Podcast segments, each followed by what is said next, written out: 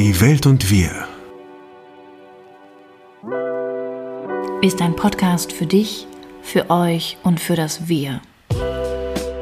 Wir sprechen hier über die Dinge, die uns und vielleicht auch euch bewegen, in einer Welt, die mehr denn je einen Bewusstseinswandel braucht.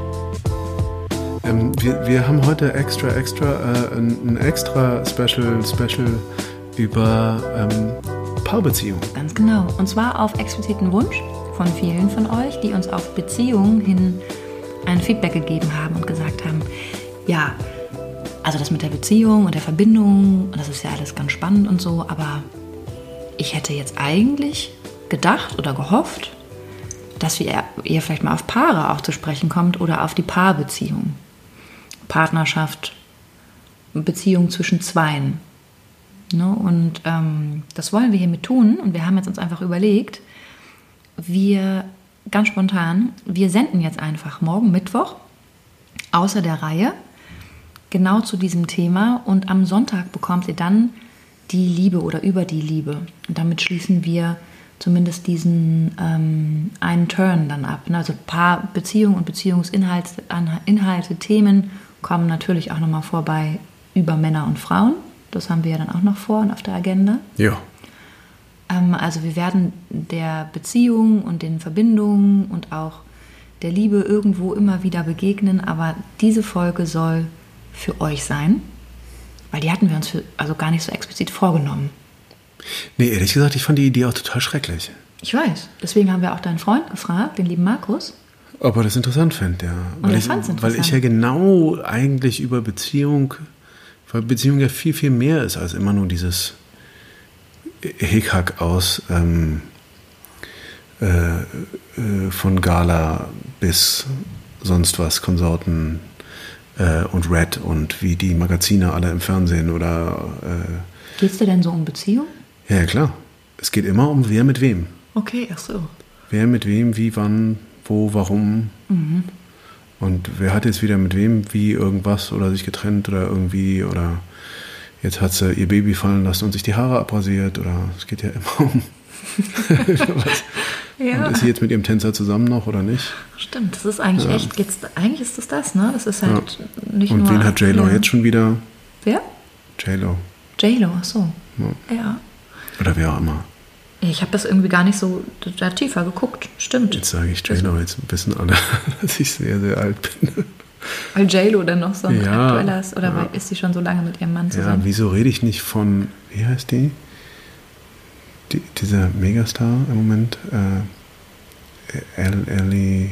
Billie Eilish. Billie Eilish, vielen, vielen Dank, Billie Eilish. Ja. Ich hätte auch von Billie Eilish reden können. Ja, natürlich hättest du auch. Aber ehrlich gesagt, ich habe auch noch nicht über J-Lo gesprochen mit zwei Freundinnen, ohne dass ich da jetzt viel beitragen konnte. Aber wir wollen ja nicht über J-Lo sprechen. Nee, wir sprechen also jetzt nämlich über was, genau. Und, und, wir, und wir fangen ja immer so an. Wie, oder willst du erstmal die, die, die, die. Reise, du möchtest die Reise erstmal genau. beschreiben. Was bekommt ihr hier heute? Genau. Reiseleitung machst du jetzt. Reiseleitung. Ja, bitte. Also die Reiseleitung. Wir, wir beginnen erst einmal also auf der Grundlage von Beziehung. Das heißt, wenn ihr jetzt hier einschaltet und sagt, oh, Paarbeziehung, das will ich als erstes hören, hört euch doch mal auf jeden Fall die Episode über Beziehung an, weil das so ein bisschen die Grundlage ist von dem, von der wir jetzt starten hier. Und äh, heute geht es hier um die Konflikte von und bei Paaren und natürlich denken wir auch an euch, liebe Paare oder Menschen, die hier zuhören, die zu Zeiten von Corona andere Umstände vorfinden. Das heißt, es gibt äh, andere Gewohnheiten, andere Möglichkeiten, sich im Außen auch mal mit anderen Menschen auszutauschen, sich auch aus dem Weg zu gehen in, in Konflikten. Die, und die gab's bis hierhin, meinst du? naja, die fehlen jetzt vor allem in Genau. diesen Zeiten aktuell. Ja. Ne? Das heißt, wir haben natürlich auch aufgrund unserer Wohnmöglichkeiten nicht immer genügend Raum und Wohnraum, um uns halt eben auch aus dem Weg zu gehen. Und wir haben einen signifikanten Anstieg von Gewalt und, und Konfliktpotenzial, das sich entlädt. Und davon sind vor allem betroffen Kinder, Frauen und halt aber eben auch, ähm, man mag es nicht meinen, Männer. Ähm, zwar nicht so stark wie Frauen, aber halt eben auch. Und Gewalt ist eben ein Thema, auch in diesen Zeiten. Das heißt, wenn ähm, ihr euch grundsätzlich dafür interessiert, wie ihr mit Konflikten umgehen könnt ähm, und was wir euch über Konflikte und die häufigsten Konflikte bei Paaren erzählen können, dann seid ihr hier richtig. Ja, und vor allen Dingen auch über, eine, über Möglichkeiten, die wir euch anzubieten versuchen. Genau. besser durch diese Konflikte durchzugehen. Ganz genau. Und halt, also ne, ein Hilfsangebot, was kann uns helfen in Konflikten? Was, was gibt es für Möglichkeiten? Was gibt es für Erfahrungswerte? Ähm, welche Studien? Ich komme ja dann immer auch mit diesen Studien oder mit auch den Erkenntnissen bis dato über Paare, Paar, Paartherapie, da ich ja eben auch selbst als Paartherapeutin tätig bin. Ähm, und ähm, genau. Und die verschiedenen Rollen, die wir vielleicht auch in, in Paarbeziehungen immer auch in den Konflikten ähm, wechseln müssen. Ne? Also wo wir gucken müssen, auf welcher Ebene streiten wir uns eigentlich gerade, wo, wo liegt welcher Konflikt und wie können wir vor allem lernen, immer besser zu streiten. Hm. Ja, Was ich einen sehr interessanten Punkt schon mal finde, wir kommen da später nochmal zu, aber ähm, ist vielleicht auch, kann, kann auch entlastend, äh, ein entlastender Gedanke sein zu sagen, es geht da gar nicht darum, aufzuhören zu streiten, sondern es geht einfach nur darum, zu lernen, sich besser auseinanderzusetzen. Ähm, weil tatsächlich äh, eine Streitvermeidung ist überhaupt, keine, überhaupt kein Anzeichen für eine gute Beziehung. Und auch nicht, vor allen Dingen nicht für eine lebendige Beziehung und vor allen Dingen nicht für eine Beziehung, die daran interessiert ist, äh, miteinander vorwärts zu kommen. Das heißt, zu wachsen. Mhm. Ja, sie ist auch nicht sicher. Ne? Das ist halt eben auch ein Punkt. Also wenn ja. wir uns, ich habe ja eingangs gesagt, oder wir haben darüber gesprochen, du hast es, glaube ich, mal erzählt, dass ich immer wieder sage, auch ich überlege mir sehr wohl, mit wem ich streite oder mit ja. wem ich mich stark auseinandersetze, weil ich eben weiß, wie nah wir uns kommen ne, im Streit.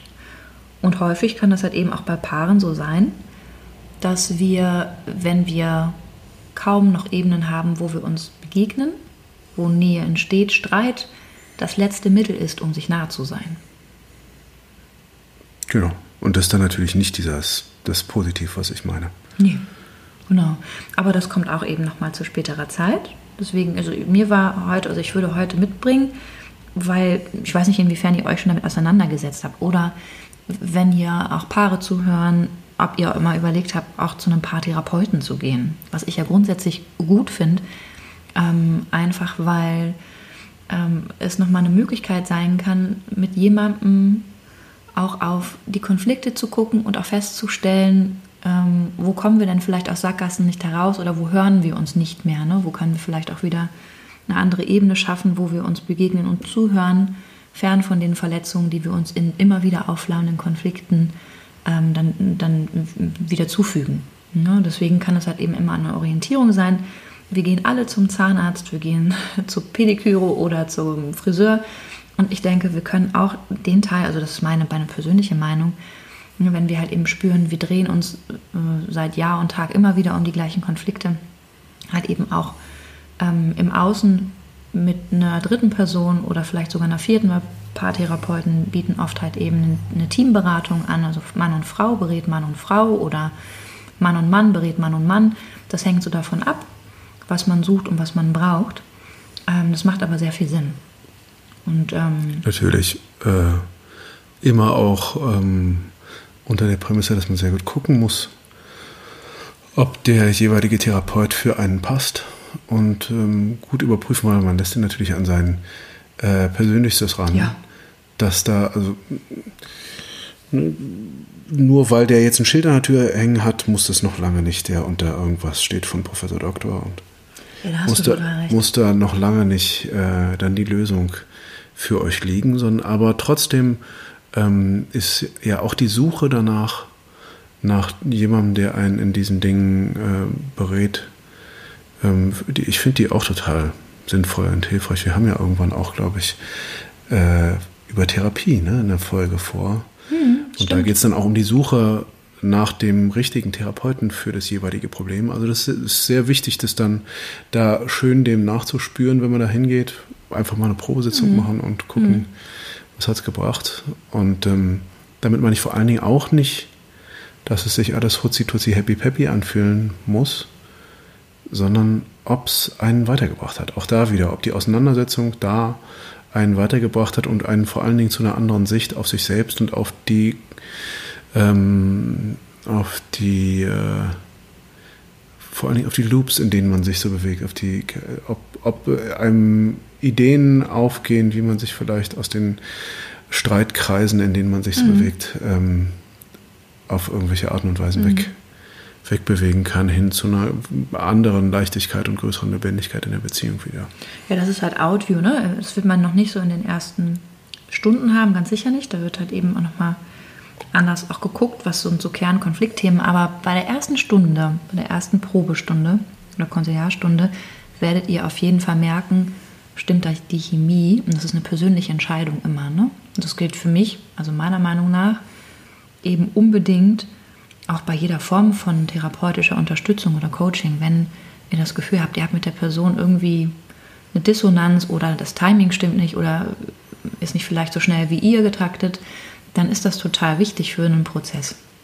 Also die Sympathie oder das Gefühl von dem, dem oder ihr mag ich mich anvertrauen, ich fühle mich gesehen und gehört und vor allem auch so nach einem, nach einem ersten Termin von 45, 45, 45, nee, 45, 50 Minuten kann ein Therapeut auch erstmal zusammenfassend etwas zurückmelden, was eine Perspektive angeht, wohin ja. es so gehen könnte, Umfang der Sitzungen und so weiter. Das, das wäre so mein Anspruch an einen Therapeuten.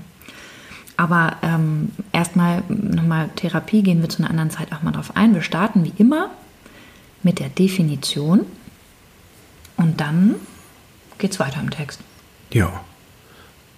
Aus dem doofen Duden. Das ist eine Alliteration, wollte ich jetzt mal machen, einfach. Paarbeziehung. Die. Substantiv. Feminin. Ja, was rede ich? Bitte. Also, Kommen wir mal zur Bedeutung. Bedeutung für Paare charakteristische Beziehung, Partnerbeziehung, Zweierbeziehung. Ja. Grammatik, glaube ich, kannst du uns sparen, oder? Genau. Ähm, das war's hier. Ja, stimmt. Nee, mehr ist hier nicht. Also der Duden los. Ist interessant, ne? Sagt eigentlich relativ wenig über einen genau, doch so zentralen Aspekt unseres persönlichen Lebens und im Dorf. Und drehen sich alles eigentlich dreht. Kriege wurden deswegen ange, ja, angezettelt. Äh, ich denke jetzt an Troja, ja. Ähm, das habe ich auch gerade dran gedacht. Naja. Oder Leute umge... Also wenn ja, ich dann an Medea, an Medea ja, denke, die dann die Kinder an, umbringt hier, und... Ähm, Mann, wie heißt Mann, sie denn hier? König Arthur. Ja. Ja. Ja. Imagine. Genau. Dann hier die Beatles.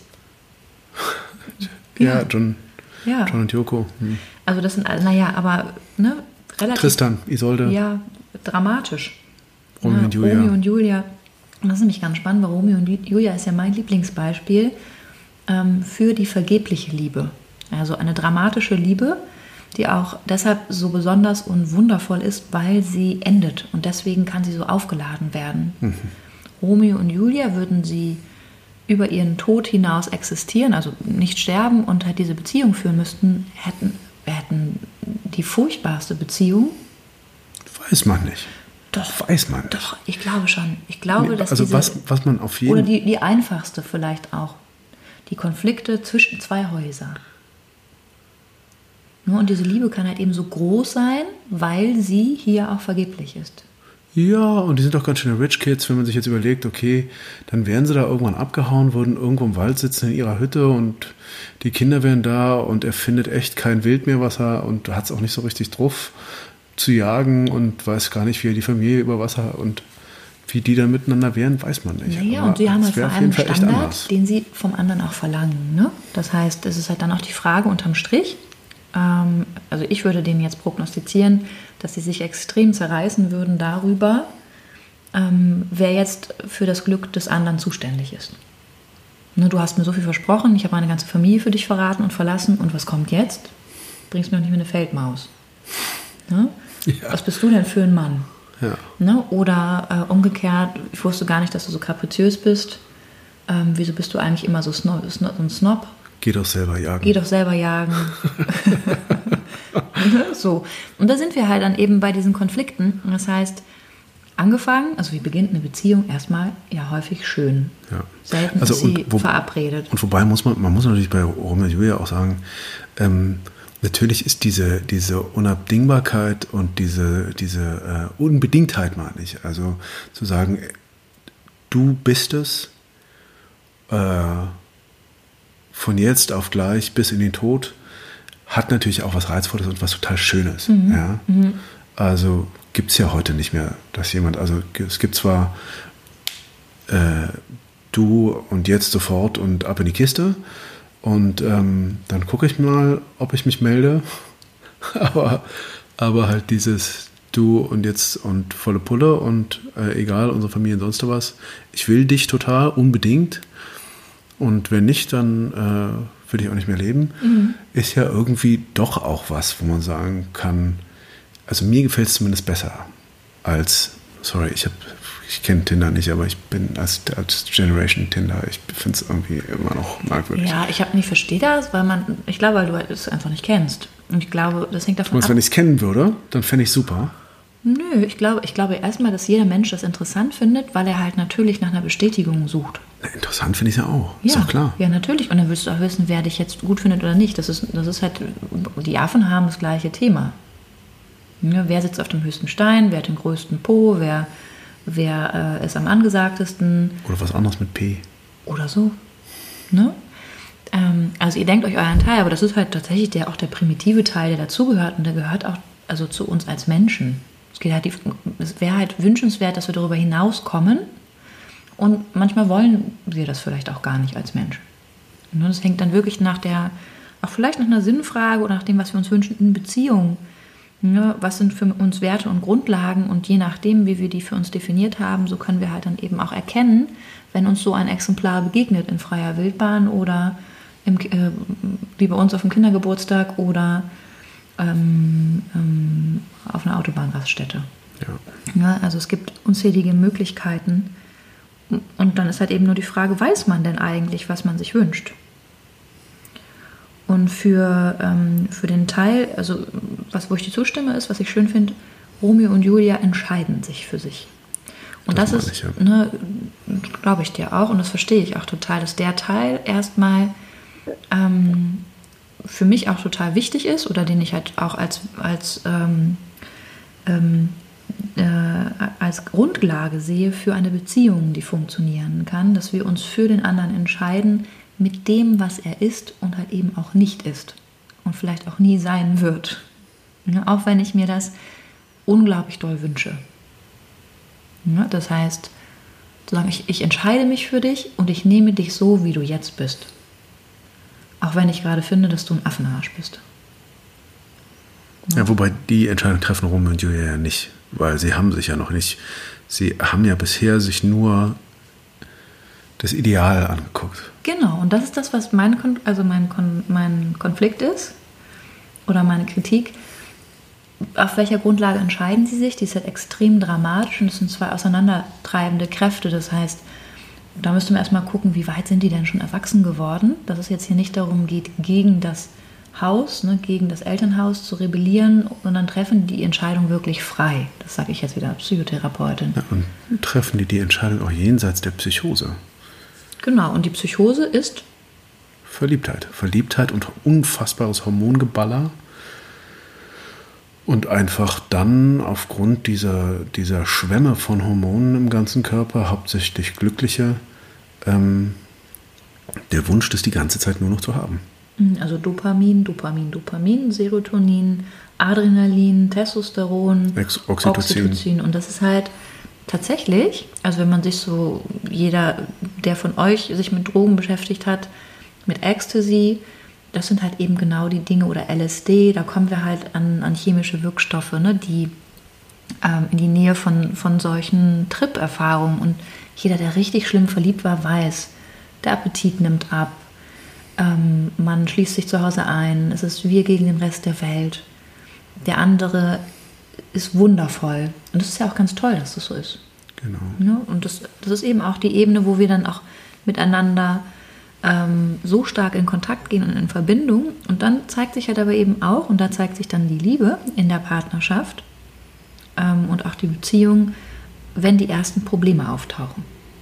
Also wenn wir diese Psychose ähm, meistens so nach drei bis sechs Monaten so langsam abflacht, kommen wir halt eben äh, nochmal einen, einen anderen Blickwinkel und sehen halt den anderen auch nochmal in einem anderen Licht und, ähm, und können auch diese ganz niedlichen Macken des anderen auch über die Jahre hinweg vielleicht auch nochmal anders betrachten und sehen. Oder es bleibt uns erhalten, was Schönes. Also wenn wir diesen Blick auch nochmal auf den Partner uns erhalten können, dann kann das immer wieder auch was sein, wo wir was Neues miteinander entdecken. Und das setzt halt aber voraus, dass wir den anderen sich auch verändern lassen. Also ich erkenne, dass du jetzt nicht mehr der, der Prinzin mit Gegenlicht bist, sondern die Erscheinung oder die Ikone, ne, sondern ähm, die erste Enttäuschung, die ich mit dir erlebe, ist halt aber eben eine, die mir dich zeigt als Menschen und vor allem als verletzliche Person, als verletzliche Persönlichkeit mit Wünschen und mit Träumen, mit Hoffnungen und halt eben auch mit Verletzungen, die in, unserer, in unserer Aushandlung miteinander zu heftigen Konflikten führen können. Und da sind wir bei den Erwartungen an den anderen. Ja. ja. Das heißt, du bist, warum machst du mich nicht mehr glücklich? Oder, also da sind wir auch dann nochmal bei dem, bei dem Gottman, den ich euch gern vorstellen würde, der Dr. John Gottman, der in den 70er Jahren ähm, angefangen hat zu forschen. Und den nenne ich jetzt, weil er halt tatsächlich der ist, der am stärksten ähm, Paare beobachtet und betrachtet hat bis jetzt, bis dato. Und auf der Grundlage von seinen Forschungen, ähm, ich glaube, angefangen hat er in Washington, hat jetzt sein Gottman Institute in Seattle ähm, und hat da halt eben auch ein Institute, das Gottman Institute für, für Kinder und die emotionale Förderung von Kindern gegründet.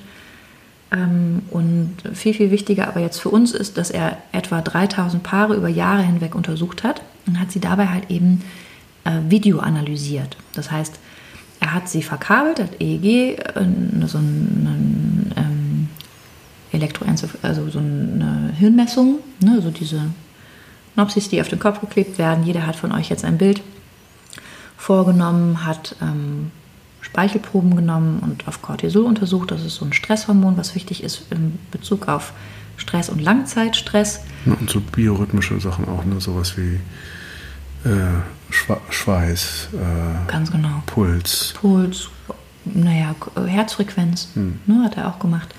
Also all diese körperlichen Reaktionen wurden gemessen und dieser Biorhythmus dieser Paare im Dialog bestimmt.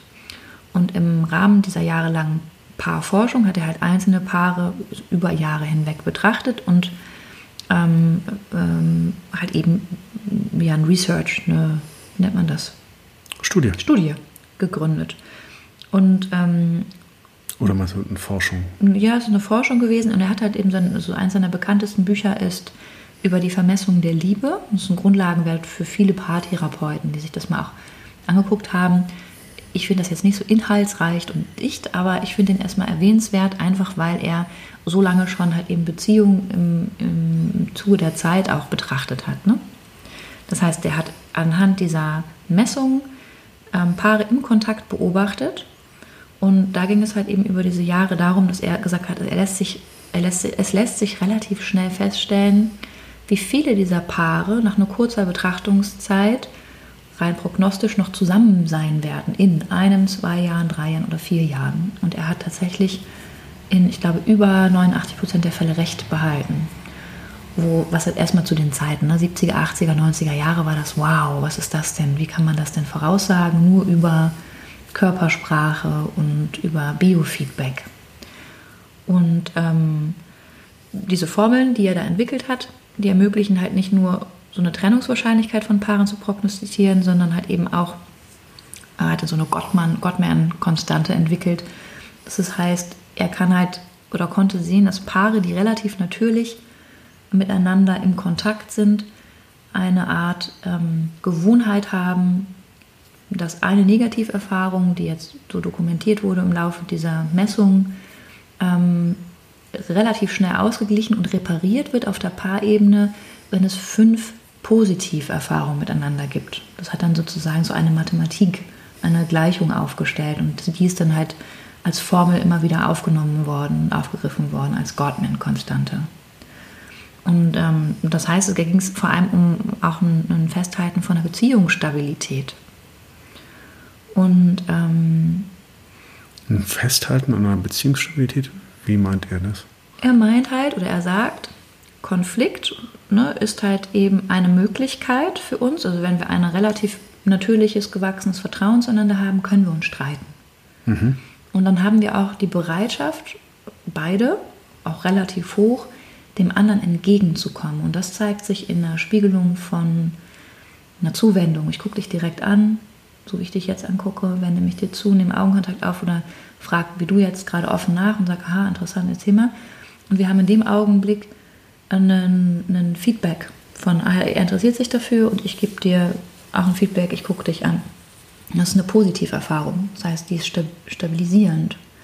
Hm. Oder ich bin sauer auf dich und du sagst, okay, warte mal ganz kurz, es interessiert mich, warum denn jetzt gerade? Was ist denn gerade passiert?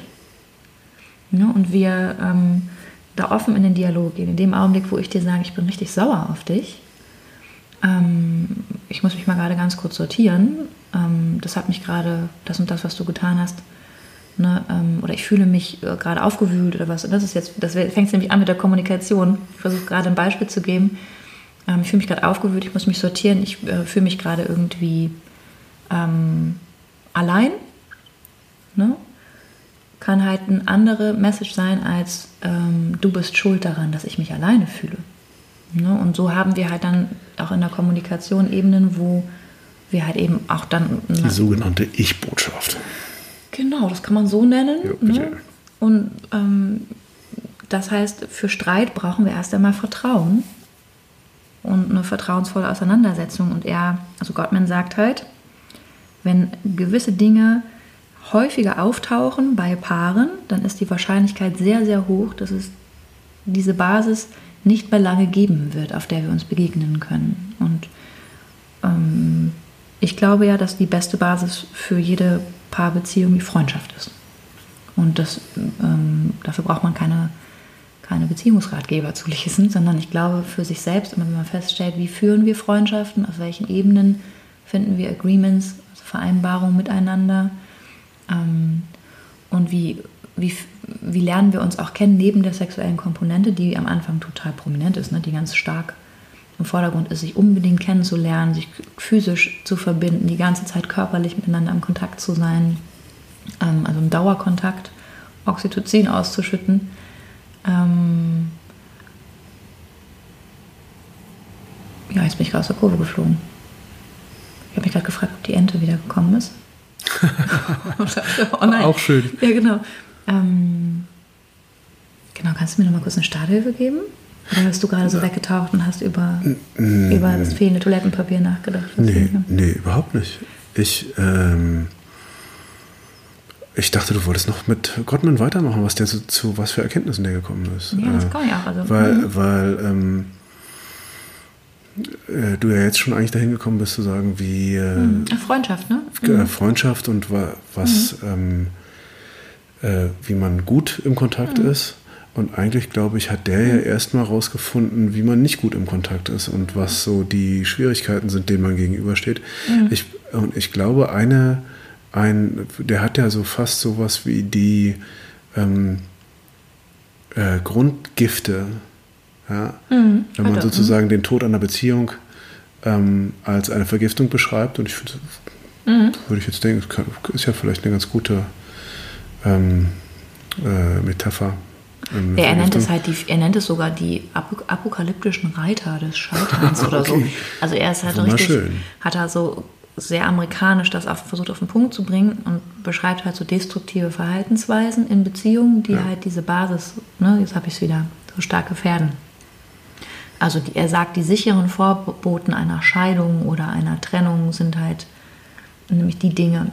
Er hat halt, also es ist spannend, weil er halt eben auch betrachtet hat, ne, Kritik ist halt ein Riesenpunkt. Mhm. Und Schuldzuweisung.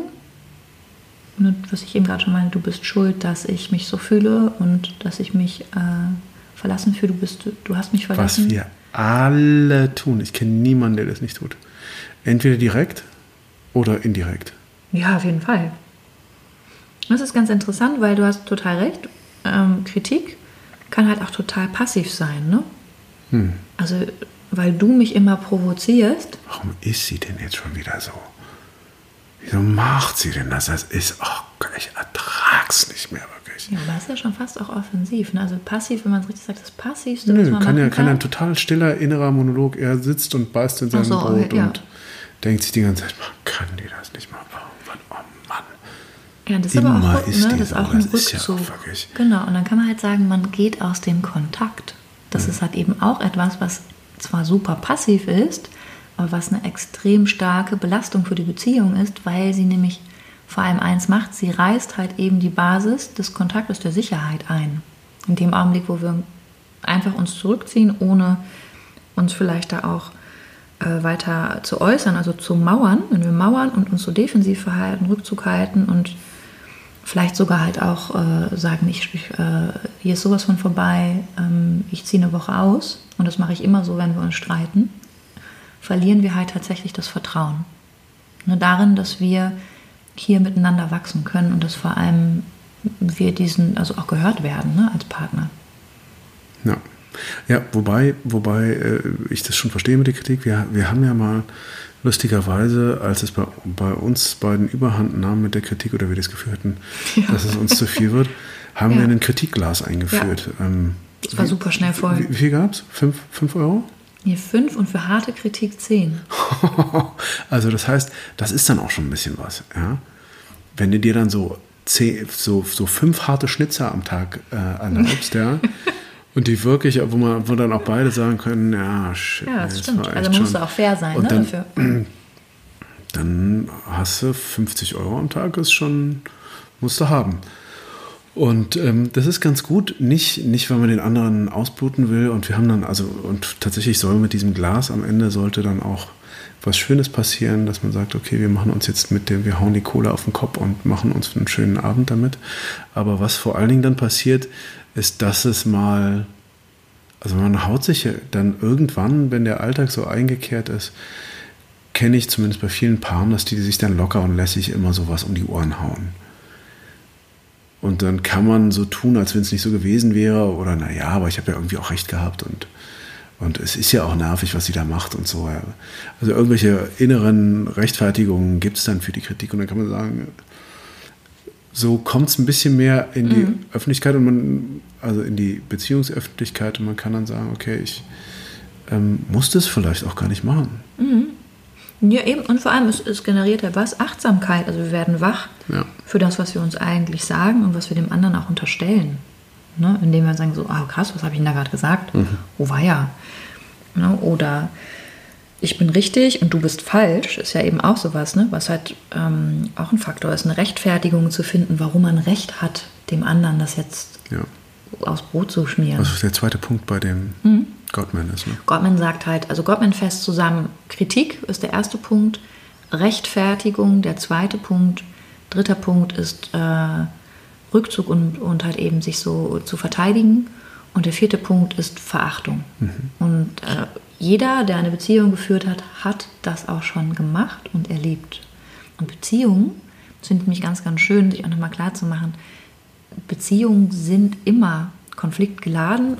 Das ist eine, wir haben da immer einen, einen, einen Kulturclash, den wir eben überbrücken müssen. Das heißt, Beziehung ist auch ist wunderschön, aber es ist auch eine Zumutung. Ne? Also wofür wir Mut tatsächlich auch dann brauchen, ne? ähm, um mal wieder uns auch zu überwinden, auch an den Punkten, wo wir uns vielleicht nicht gesehen, gehört fühlen und halt dem anderen Vorschuss zu geben. Ja. Also auf eine Basis zurückzukehren. Und was kann, ja? Äh, mir fällt an der Stelle, bei, bei Mauernrückzug fällt mir ein ganz schöner, äh, ein ganz schönes äh, Filmbeispiel ein. Und zwar gibt es eine sehr schöne Komödie mit Ryan Gosling und ähm, Steve Carell in den Hauptrollen. Wie heißt die? Ach, diese, ich finde die so toll, die Kollegin, ist auch egal. Aber auf jeden Fall gibt es am Anfang eine Szene, wo ähm, ähm, Steve Carell mit seiner noch noch Ehefrau total in der Krise im Auto sitzt und sie will den Streit mit ihm haben und sie will den austragen und sie fängt an und sie hört nicht auf zu reden und irgendwann mitten während der Fahrt auch völlig aus der Kalten macht er die Tür auf und wirft sich aus dem Auto. Ehrlich? Ja. Stimmt. Das haben wir zusammen gesehen. Also das wäre Ja. so, das wäre so die, die, die krasseste Art zu mauern und sich zurückzuziehen. Auf jeden Fall. Aber es gibt es halt ganz stark und, und tatsächlich ist in diesem Film gibt es, leider fällt mir der Titel gerade nicht ein, aber äh, tatsächlich kommen die wieder zueinander ähm, Stimmt, an dem Punkt, an dem die wieder anfangen miteinander zu sprechen und sich zuzuhören. Ähm, der erste schöne, die erste schöne Begegnung ist wieder vom, vorm äh, Lehrerzimmer des ähm, gemeinsamen Sohnes, der äh, zu viel flucht inzwischen. Mhm. Ähm, und da hören die sich plötzlich wieder zu. Und, und das heißt also, bei der Benennung des Problems eigentlich auch schon die Lösung genannt, dass man sich zuhört wieder und sich Zeit nimmt. Absolut. Ich glaube, diese Ebene ist ja auch bei der, bei der, bei dem Beispiel halt zu sehen, wir haben ja oft mehr Rollen auch. Ne? Also wir lernen uns kennen als einzelne Menschen und haben und treten da vielleicht auch groß an und bringen auch halt eben Träume und Wünsche und Hoffnungen auch, die wir in den anderen setzen. Und das darf auch so bleiben. Es geht nicht darum, sich jetzt absolut zu desillusionieren und zu sagen, ich, er wird nie das sein oder sie wird nicht das sein, was ich äh, gedacht habe oder was ich mir gewünscht oder erhofft habe. Aber vielleicht kann es halt eben ähm, da halt auch noch eine viel bessere äh, Variante für uns geben, nämlich wirklich das und den zu sehen, dieses Herz, das uns halt ähm, begegnet, ne, in all dem, was es, was es ausmacht, weil das gehört halt dazu. Also es gibt jetzt nicht den perfekten Hochglanz, bei Raffaello hatten wir das, ne? gibt es mhm. das. Ähm, Ken oder die Barbie, sondern es ist halt, es sind, wir sind halt eben Menschen und wir sind auch hier, um Menschen zu werden. Ne? Und ich glaube, das darf halt eben auch sein. Es ist viel, viel wichtiger, erst einmal anzufangen bei sich. Ne, was ich eben meinte, auch zu definieren, was ich mir wünsche und im Zweifel halt dann auch zu sagen, gut, wenn, es, wenn ich das nicht treffe oder für mich selber gerade feststelle, theoretisch möchte ich in Beziehungen sein und mag mich verbinden und werde halt eben auch oder ahne, dass ich gewisse Themen nur in Beziehungen für mich wahrscheinlich löse, weil das die intimste Beziehung ist, die ich nach ne, der Beziehung zu meinen Eltern dann wieder führe. Ähm, macht dann erstmal auch einfach ganz, ganz viel auf. Und, und da können wir halt dann auch wirklich erkennen, wer uns dann, wer auch zu uns passt, um halt diese Entwicklung für uns selbst zu machen, mhm. ne, als Angebot. Na, beziehungsweise sie wird so ein Team, wenn, wenn man sich entscheidet. Ne? Genau. Also sie kann auch sehr, ja. Jetzt in den meisten sehr Fällen fern sein nicht, genau. und vor allen Dingen ähm, ein großer Schritt ist halt immer, wenn man eine Familie gründet. Ne? Dann, dann Rolle, wird die genau. Beziehung extrem intim. Im wahrsten Sinne des Wortes auch. Also alleine wie fäkal die Beziehung wird, wenn ein Kind dazu kommt, ja, wie viel ja. man sich über, über Stuhl und Stuhlkonsistenzen und, äh, und vielleicht wird man auch mal hier oder da angekackt oder du hast da übrigens Scheiße, Scheiße, Scheiße auf dem Oberteil. Genau, ja. ja, ich glaube, das ist das eine, ne? aber Intimität und heißt. Auch so eine Geburt ist natürlich ein unfassbar intimer Moment, Moment wenn man da dabei ist. Ja. Intimität wollte ich gerade sagen, ist aber auch nicht immer sexuell. Ne, das ist halt eben auch nochmal ein, ein Teil. Also wir können unglaublich intim miteinander sein, ohne dass das eine sexuelle Komponente haben muss. Ja, nee, das meinte ich ne? auch gar nicht. Also, genau. Nee, das weiß ich, dass du es nicht meintest. Also war alleine. Weil ich meine, alleine ähm, dass man die gleiche Toilette benutzt, dass man äh, duscht ja, und. Klar, und man sich nackt sieht. Ja. Ne, sind, ähm, sind Dinge, die, die auch dazugehören. Man die ha ausgefallenen Haare des anderen aus der Dusche entfernt. Ist ja alles sehr intim. Ja, das ist Nähe, aber ich, ich sich darüber aufregt, dass die abgeschnittenen Fingernägel irgendwo noch rumliegen. Und da sind wir dann wieder bei der Kritik. Halt eben zu sagen, wie kann man das denn dann formulieren? Also wegzukommen von What is wrong with you? Warum liegen hier immer die Nägel oder ja. ne, die Kabel oder was auch immer man dann findet? Zu, ähm, Kannst du nicht wenigstens rausgehen, wenn du pupsen musst? Ja, zum Beispiel. Ja, ja. ja das, kann, das muss man auch in, in, engen Räumen als Großfamilie miteinander aushandeln. Ne? Ja ab ja. gewissen. Zumindest, wenn es besonders starkes und offenes Feuer irgendwo ist. Zum Beispiel. Ja, das ist ja richtig gefährlich da. Ja, und das also muss man besprechen. Aber was ich sagen will, ist, wenn wir zusammenfassen, ne, wir haben, es ist immanent, wenn wir Beziehungen haben, nahe Beziehungen haben, intime Beziehungen haben, haben wir Konflikte. Und wir haben eben unterschiedliche Bedürfnisse und Wünsche auch an den anderen. Und da geht es halt darum, kann ich das formulieren, ohne den anderen zu verletzen, abzuwerten ähm, oder ähm, zu sagen, ich bin schlauer als du und rede herab oder ich werde beleidigend oder benutze beleidigende Koseworte, die den anderen verletzen sollen, wie was auch immer euch da jetzt einfällt. Und zu sagen, wenn wir diese Dinge halt eben etablieren, verlieren wir vor allem eins, ähm, nämlich wirklich den Kontakt und auch eine Ebene, auch unsere Freundschaft zueinander. Ne? Und wenn wir jetzt mal gucken, Elternschaft ist eine Rolle, die wir irgendwann übernehmen die aber überhaupt nichts mit der, mit der Paarebene zu tun hat. Und das ist das, was man in der Paartherapie auch unterscheidet. Okay, um welche Rollen, Rollenkonflikte gibt es ja eigentlich. Ne? Mhm. Wir sind ja erstmal die Menschen gewesen, die sich kennengelernt haben. Dann sind wir ein Paar geworden, dann sind wir vielleicht auch Eltern geworden, wir sind aber auch Freunde. Ne? Oder wir sind was denn alles und vor allem, was sind wir denn jetzt außerhalb unserer, unseres Alltags? Also wo gucken wir dann hin? Haben wir eine gemeinsame Richtung? Und gibt es vielleicht auch eine Perspektive, die wir beide haben, die uns auch immer wieder den Blick heben lässt von diesen Alltagskonflikten oder, oder ähm, Grabenkämpfen um die Bedürfnisse und das Anrecht oder die Dringlichkeit der Erfüllung der Wünsche und Bedürfnisse an den anderen. Ja. Und da kann halt ein Schlüssel sein, einen Dialog halt auch zu finden und zu sagen, okay, ich, was regt mich denn jetzt gerade so sehr an dem anderen auf? Was verurteile ich vielleicht sogar zutiefst? Und was hat das vielleicht auch mit mir zu tun? Also ich frage dann eben auch gerne, was machst du denn vielleicht auch gar nicht öffentlich, was dich am anderen stört? Oder wo seid ihr euch ähnlich, wenn du dich so aufregst über ihn oder sie? Was machst du öffentlich in, in, dem, in der Auseinandersetzung mit dem anderen jetzt? Ja? Oder wie meinst du? Nee, zum Beispiel, ich, ich reg mich total darüber auf, dass du unglaublich viel Geld ausgibst. Mhm. Raphael oder Marcel. Ne, du gibst immer so viel Geld aus. Also wir können, die häufigsten Konflikte gehen tatsächlich bei Paaren um finanzielle Ausgaben. Also mhm. Gerade wenn Familie im Spiel ist. Und zu sehen, okay, was ist denn das Thema Geld gerade? Warum streiten wir uns darüber so stark? Und was ist denn eigentlich, warum rege ich mich darüber so auf, dass mein Partner so viel Geld ausgibt? Und äh, was hat das vielleicht auch mit mir zu tun?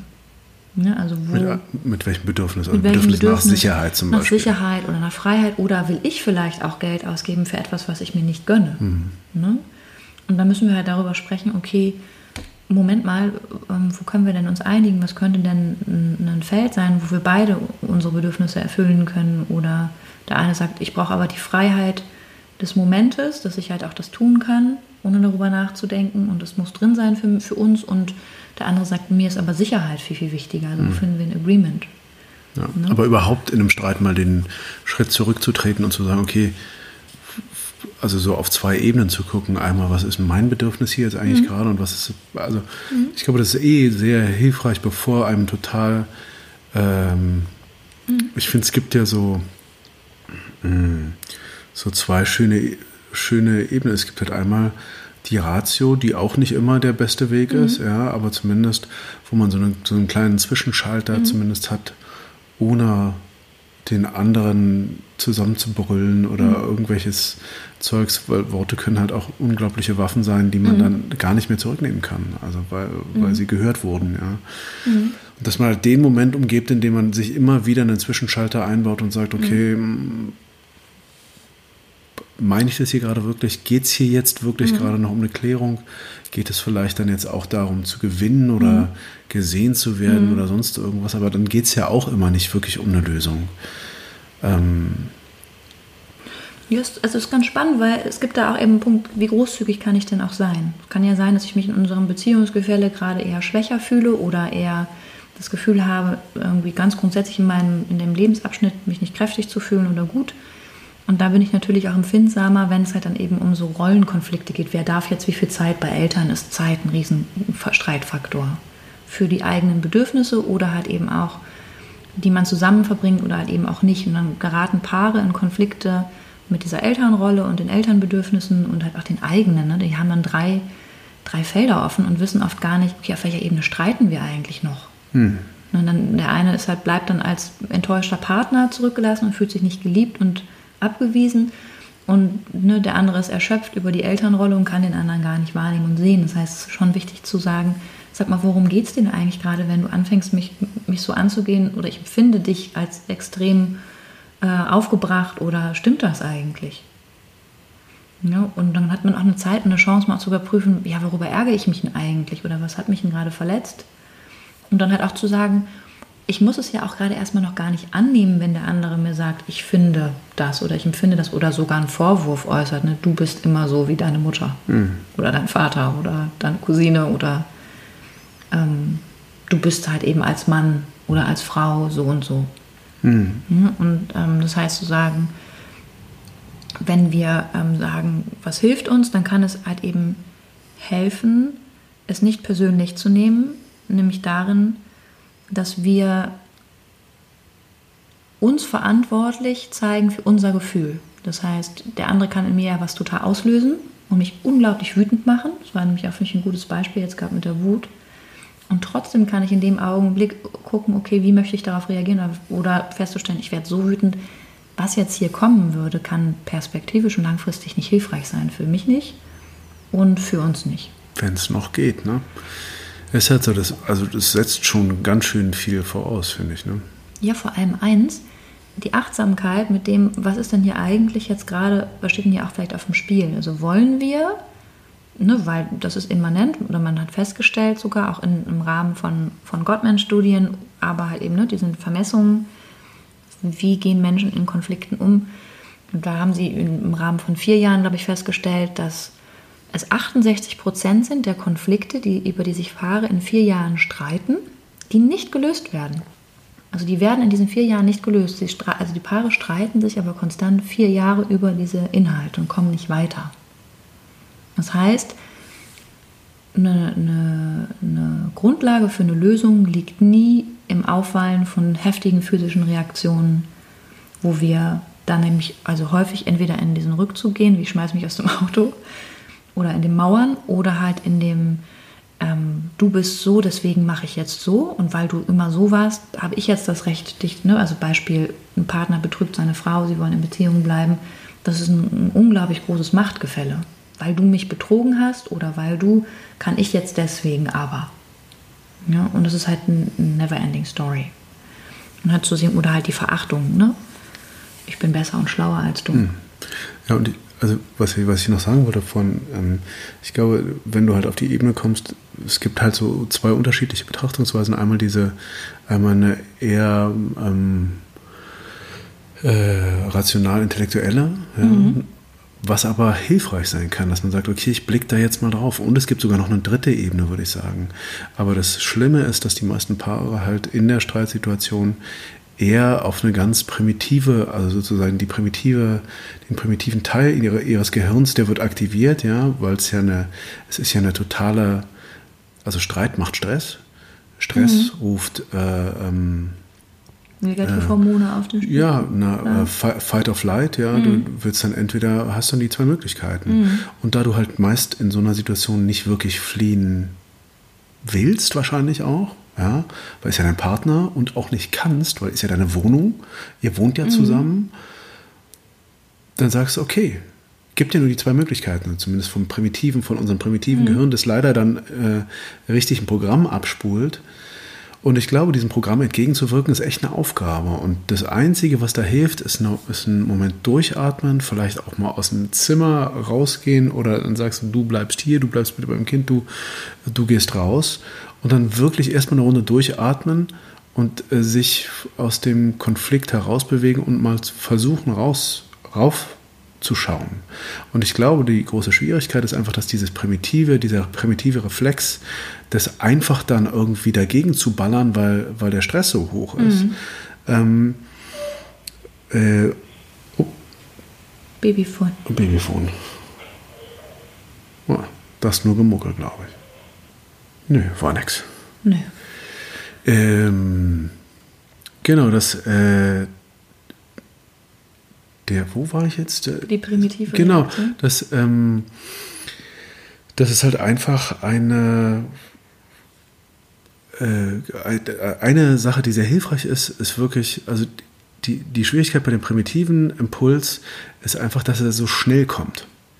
Und das Kognitive da gar nicht äh, die Möglichkeit hat, wirklich so darüber zu gucken. Eine mhm. Sache, die ich sehr hilfreich an der Stelle fand, ähm, ist auch ein, tatsächlich eine Technik, wo man sagt, okay, man lässt den anderen jetzt einfach mal sprechen.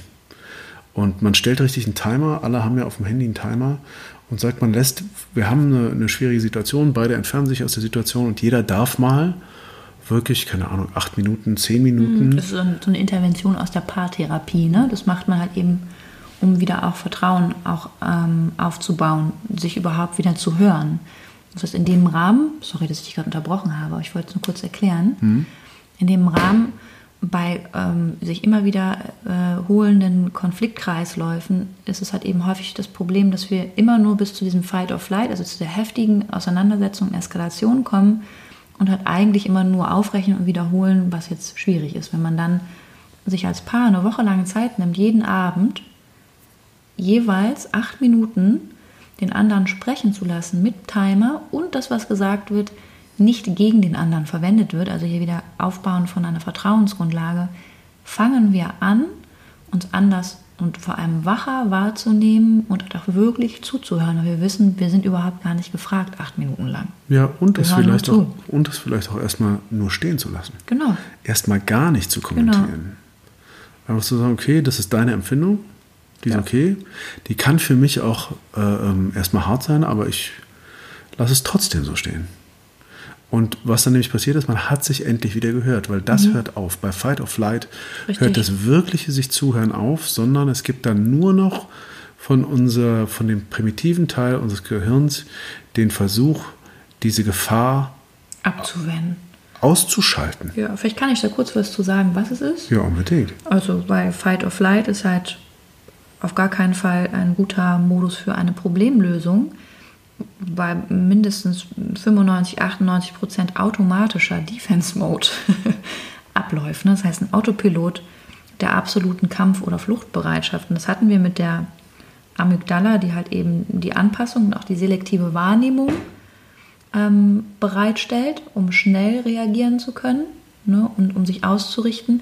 Und das heißt, wir fangen dann an, vor allem nach guten Argumenten zu suchen und wirklich dann der Stärkere zu sein und wir erinnern uns an, weil wir das natürlich auch abspeichern, wir haben eine Art dann Gedächtnis, also wenn dieser Modus ausgelöst wird, haben wir dann eine, eine Zuordnung, eine Kategorie von, ah ja genau, und im Sommer 1996 hast du mal Magnum Eis gegessen. Das wollte ich dir übrigens auch noch sagen. Warum isst du eigentlich immer das ganze Eis aus der Tiefkultur? Oder, ja, ne, also es kommen halt dann die Vorwürfe, die überhaupt nicht mehr zugeordnet werden können. Du hast eh ganz schön zugelegt. Genau. Wie disziplinlos du bist. Ne? Oder, das fette Schwein.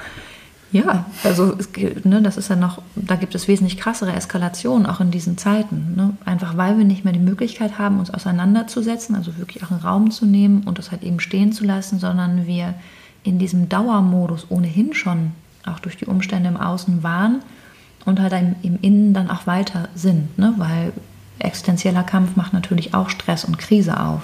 Und das ist jetzt gerade für viele ein Thema. Ja. Also was es halt eben macht, wollte ich kurz erzählen. Nebennieren werden verstärkt durchblutet. Das sind die kleinen Nierchen auf den Nieren. Und die stellen Adrenalin zur Verfügung und halt eben auch andere Stresshormone.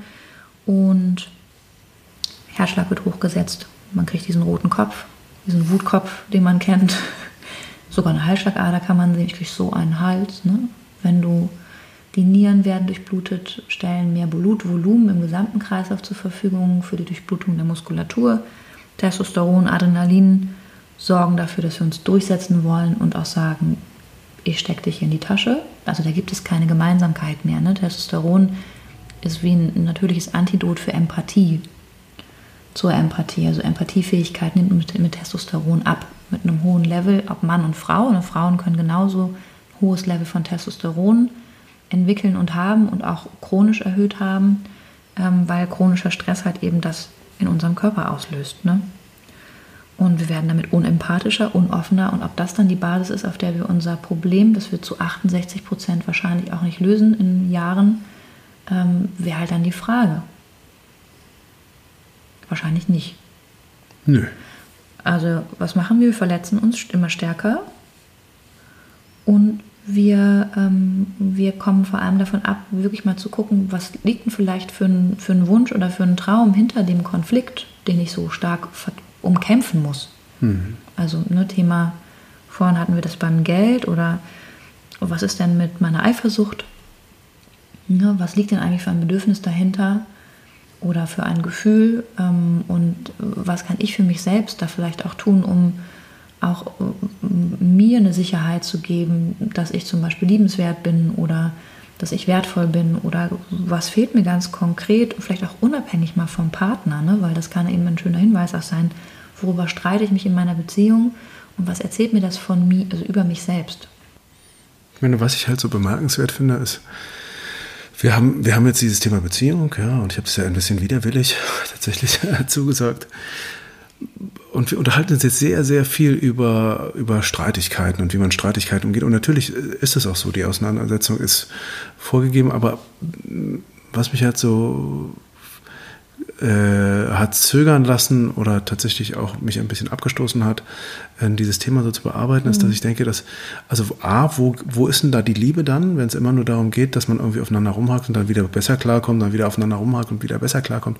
Es gibt so eine Konzentration auf dieses mhm. Beziehungsthema innerhalb unserer Gesellschaft. Mhm. Ähm, wie ich auch, auch schon so ein bisschen ironisch meinte, mit diesen ganzen Zeitschriften und äh, glossy Gazetten und Romantic ähm, Comedies. Genau und äh, ähm, äh, der Beziehungsstatus ist ganz wichtig und hat man jetzt eine, hat man keine. Wenn wir es schaffen würden, uns zu sagen, okay, Beziehung ist ein Teil unseres Lebens und das ist schön und Beziehung ist ganz viel und es gibt diese Paarbeziehung, es gibt die Beziehung zu unseren Eltern, zu unseren Kindern, zu unseren Freunden, zu der Welt, mhm. zu der ganzen Welt ja. und die betrachte ich jetzt mal. Ja. Und alle Beziehung ist nur zu einem einzigen Zweck da, nämlich uns weiter zu zu immer liebevolleren, in meinem Verständnis, zu immer liebevolleren Menschen und Wesen zu machen. Ja, voll schön gesagt. Das ist das mhm. Interessante. Ja. Da wird es dann irgendwie spannend. Und wenn jetzt nun unsere Paarbeziehung dann dieses, dieser ähm, Tummelplatz sein soll, auf dem wir äh, unsere Liebesfähigkeit stärker ausbauen, ja, dann gerne. Aber, aber doch bitte nie ohne den Blick auf die, auf die Welt zu, zu vergessen, weil ähm, weil natürlich äh, gerade in dieser Verliebtheit lässt es einen ja alles vergessen. Da ja. fand ich dieses Beispiel ja. von Tristan und Isolde, das wir am Anfang angeführt haben mhm. und das auch der von mir schon angeführte Robert, Robert äh, A. Johnson, äh, B, B heißt er, lustig, Robert A., Robert B., Robert B. Johnson, ähm, äh, äh, so schön gesagt hat, die vergessen halt all ihre Pflichten aneinander, mhm. ähm, allem gegenüber. Und das macht man als Verliebter. Und das ist eigentlich nicht gar nicht so schön. Es fühlt sich zwar für die beiden schön an, für alle drumherum kann sich aber echt nicht so toll anfühlen. Und, und ähm, ja, ich fände es halt gut, wenn wir irgendwie es schaffen würden, äh, mehr Frieden in die Beziehung reinzukriegen, mehr und, und eher uns grundsätzlich als Gesellschaft mehr darauf auszurichten. Und da finde ich, muss es auch früh anfangen. Dann würden Beziehungen auch ganz anders aussehen. Aber dazu braucht es halt eine Grundeinstellung und eine Grundveränderung in unserer Ausrichtung auch. Und das muss halt in, in äh, der Erziehung durch die Eltern müsste sich das niederschlagen und in der Schule müsste das gemacht werden. Ich finde, es müsste ein Fach geben, wo man, wo man lernt, okay, wie ist es schön, miteinander umzugehen in allen Beziehungen. Ich glaube, es ist halt, wir haben natürlich oft Modelle, die wir auch in Beziehungen wiederholen. Ne? Also was wir über unsere Eltern mitbekommen und miterleben. Das heißt, eigentlich darf es halt Vielleicht können wir jetzt auch die Generation sein, die, die ihr jetzt zuhört, oder auch die, ähm, also jetzt unabhängig vom Alter, ne, sondern einfach als offene, wache Menschen, die Beziehung jetzt schon zu verändern, wenn wir es doch vielleicht besser wissen. Also wirklich zu sehen, okay, es geht hier nicht darum, Geschäfte abzuwickeln und halt eben Tauben aufsteigen zu lassen und die, die, das beste Szenario zu entwickeln, sondern halt wirklich ähm, zu gucken, was ist denn der authentische, reale Kontakt? Also wo können wir uns wirklich begegnen und sagen, ich will wirklich wissen, wer du bist, hinter dem, was ich jetzt vielleicht in der Symbiose gehört am Anfang dazu, auch um, um wirklich herauszufinden, gibt es hier erstmal eine Ebene, die, die passt, aber wenn die halt zum Besitz und zur Geschäftsabwicklung wird, für das persönliche Glück, das erfüllt werden soll, weil wir es irgendwie für uns selber nicht herstellen können, ne, also wir was konsumieren durch den anderen, dann kommen wir halt aus dieser Verwicklung nicht raus und dann kann es halt eben auch nur Mord und Totschlag geben. Ne? Weil wir den anderen dann auch zum Objekt unserer Lust und Begierde machen. Und der andere kann dann auch gar nicht mehr gesehen werden und er darf sich vor allem nicht, bitte unbedingt nicht verändern. Sondern es muss so sein, wie es im Sommer 96 war miteinander. Und wenn das nicht mehr Höchstens passiert, dahin zurück soll er sich bitte jetzt wieder ja, verändern. Genau. Soll das heißt, genauso sein wie am Anfang. Wir versuchen es zu konservieren. Und das heißt, sich anzugucken, okay, wenn Streit uns eine Möglichkeit, jetzt wo wir uns alle viel streiten, weil wir streiten uns alle, weil wir uns auch alle verändern und weil wir eben doch auch so unterschiedlich sind, auch wenn wir das manchmal gar nicht haben wollen. Und wir auch überrascht werden von Dingen, die uns am anderen dann mal mehr oder weniger stören. Mal wegzukommen von dieser Froschperspektive und zu sagen, ja, was könnte denn wie du sagst, eine Öffnung für die Welt sein? Wo können wir denn wirklich vielleicht auch als Paar zusammen ein gemeinsames Ziel verfolgen, das sogar über uns hinausgeht? Ne, also was können wir, also ne, sind wir ein Paar, das vielleicht auch sinnstiftend ist für andere Menschen, können wir vielleicht sogar auch ein Zufluchtsort sein für Freunde und Familie, Ansprechpartner für wen auch immer. Also eine, eine Gemeinschaft auch werden und vor allem wirklich sich immer wieder auch klar zu machen, wir werden im besten Falle wach dahingehend und achtsam, was wir für, und das dürfen wir haben, für Bedürfnisse und, und Wünsche wir halt eben haben und vielleicht auch die auf eine andere Ebene zu heben und die nicht mehr so stark zu umkämpfen, sondern einfach vielleicht zu äußern oder zu besprechen und zu gucken, wo wir denn ein Agreement treffen können miteinander, zu sagen, was stimmt denn für uns beide. Das muss nicht Krieg sein. Krieg haben wir so viel und wir sehen das ja einfach, wir lernen auch nicht daraus. Also Lernen entsteht halt auf der Basis von Vertrauen und wenn wir diese Konflikte überwinden können und es uns gelingt, ähm, immer wieder auch einen Schritt zurückzuziehen, weil wir können halt im Fight of Flight, also wenn ihr in solche Zustände kommt, unterbrecht die Situation.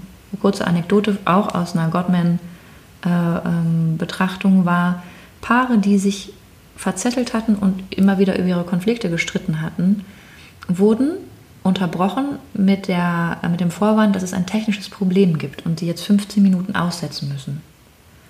Und es wurde vor dem Konflikt ähm, dann kurz nach dem Konflikt und halt eben nach dieser 15-minütigen Unterbrechung, wo Fenster geöffnet wurden und den Paaren Zeitungen in die Hand gedrückt wurde, noch einmal gemessen und die biorhythmischen Daten waren komplett anders und der Konflikt wurde anders fortgesetzt. Also just saying.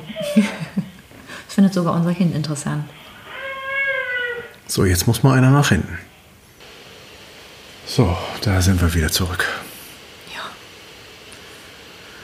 Also nochmal zurück zum Thema, wenn wir, oder ihr seid ja noch mittendrin, jede Beziehung unterliegt natürlich Veränderungen. Das heißt, wir entwickeln uns halt eben auch nicht immer gleich, auch wenn wir einmal vermeintlich gleich gestartet sind.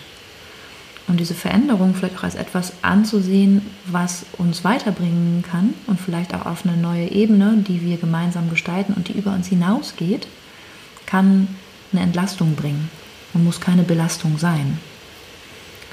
Also für den Teil, wenn man einfach auch mal betrachtet, ihr, die jetzt zuhört, wenn ihr ein Paar seid oder es kennt, dass ihr euch als Paar vielleicht auch gerade in diesen Zeiten extrem viel streitet und auseinandersetzt, genervt voneinander seid ähm, und es eine Umstellung gibt, auch in euren Rollen, in, der Knappheit von, von Möglichkeiten, freie Zeit zu verbringen, weil Kinderbetreuung euch bis zum Halse steht, können halt all das Punkte sein, die natürlich so eine Situation nochmal verschärfen und die vor allem eins knapp macht, nämlich Vertrauen und Geduld miteinander und vor allem auch gemeinsame Zeit und Zeit alleine.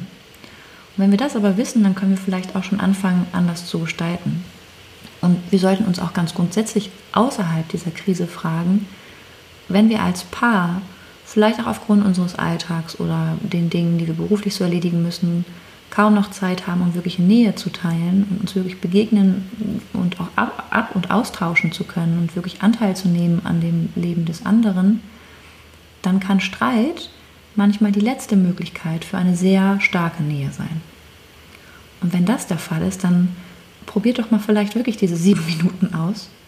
Macht das mal einfach sieben Tage und haltet das durch. Ich würde sagen, nach vier Tagen oder fünf Tagen. Das ist acht ich sieben gesagt? Mhm. Ich, ich glaube, ich mache immer mit meinen Paaren sieben Minuten. Okay. Weil es okay. manchmal für viele sind acht Minuten schon sehr lang und schwierig. Mhm.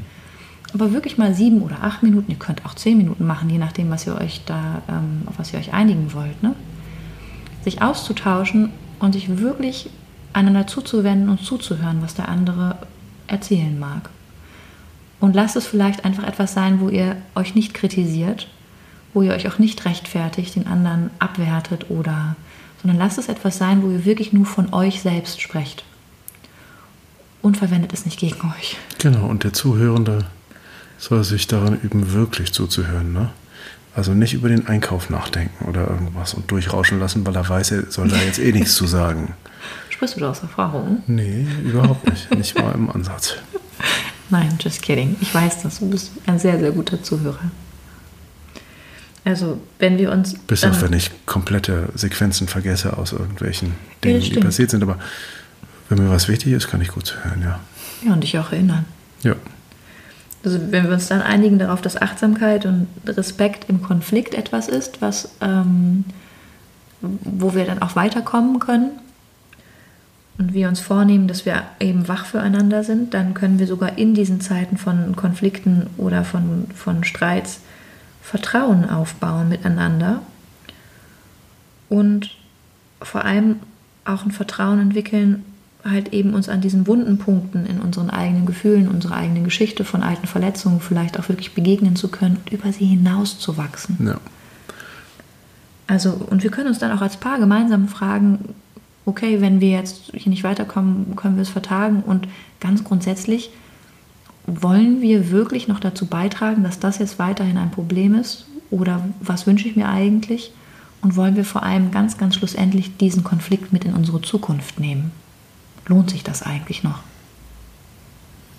Ja, und dann, worüber wir vorhin ja auch gesprochen haben, gibt es natürlich noch diese Möglichkeit, sich vielleicht mal mit was ganz anderem zu beschäftigen und auch gemeinsam mit was ganz anderem zu beschäftigen. Ich finde da das Bild dann eigentlich auch ganz schön, dass man, wenn man so immer an dieser Paarbeziehung rumwurstelt, ja. ja. dass man so voreinander steht. Man steht so voreinander und ist so aufeinander ausgerichtet und und das ähm, bedingt dann auch ganz viel. Und vor allen Dingen der Blick ist nicht frei zu irgendwas anderem, weil man sieht ja einander die ganze Zeit. Und dieses Paar, das sich vielleicht auch an der Hand nimmt und aber nach außen guckt, mhm. irgendwo hin und vielleicht sogar auf ein gemeinsames Ziel, ist dann doch sehr beisammen, aber doch gemeinsam ganz woanders. Ja. Und das kann vielleicht auch eine große Erleichterung sein und wäre auch ein Beitrag, die Welt vielleicht ein bisschen zu einem besseren Ort zu machen. Finde ich absolut. Und nicht nur eine Erleichterung, es kann einem ja auch echt Spaß machen. Ja. Also in, in dem Sinne wünsche ich euch viel Vertrauen und viel Geduld miteinander. Ja, unbedingt. Und, äh, und wenn es nicht mehr geht, ja. sucht euch Hilfe. Ja, genau. Werdet wach. Um, um, um das, was vielleicht hinter dem Konflikt liegt. Und tretet ab und zu einen Schritt zurück, probiert drauf zu gucken, wenn es ja. irgendwie hart wird. Und fragt euch offen. Genau. Und am Ende des Tages geht es doch nur um eins, es geht um die Liebe. Genau. Und das wird doch wohl irgendwie hinzukriegen sein. Und die hat so viele Facetten und oft ganz anders, als wir vermuten. Wenn auch in Trennung oder irgendwas, ne? Aber Liebe ja, auf jeden Fall. Liebe auf jeden Fall. Alles Gute. Bis, Bis bald. bald. Ja.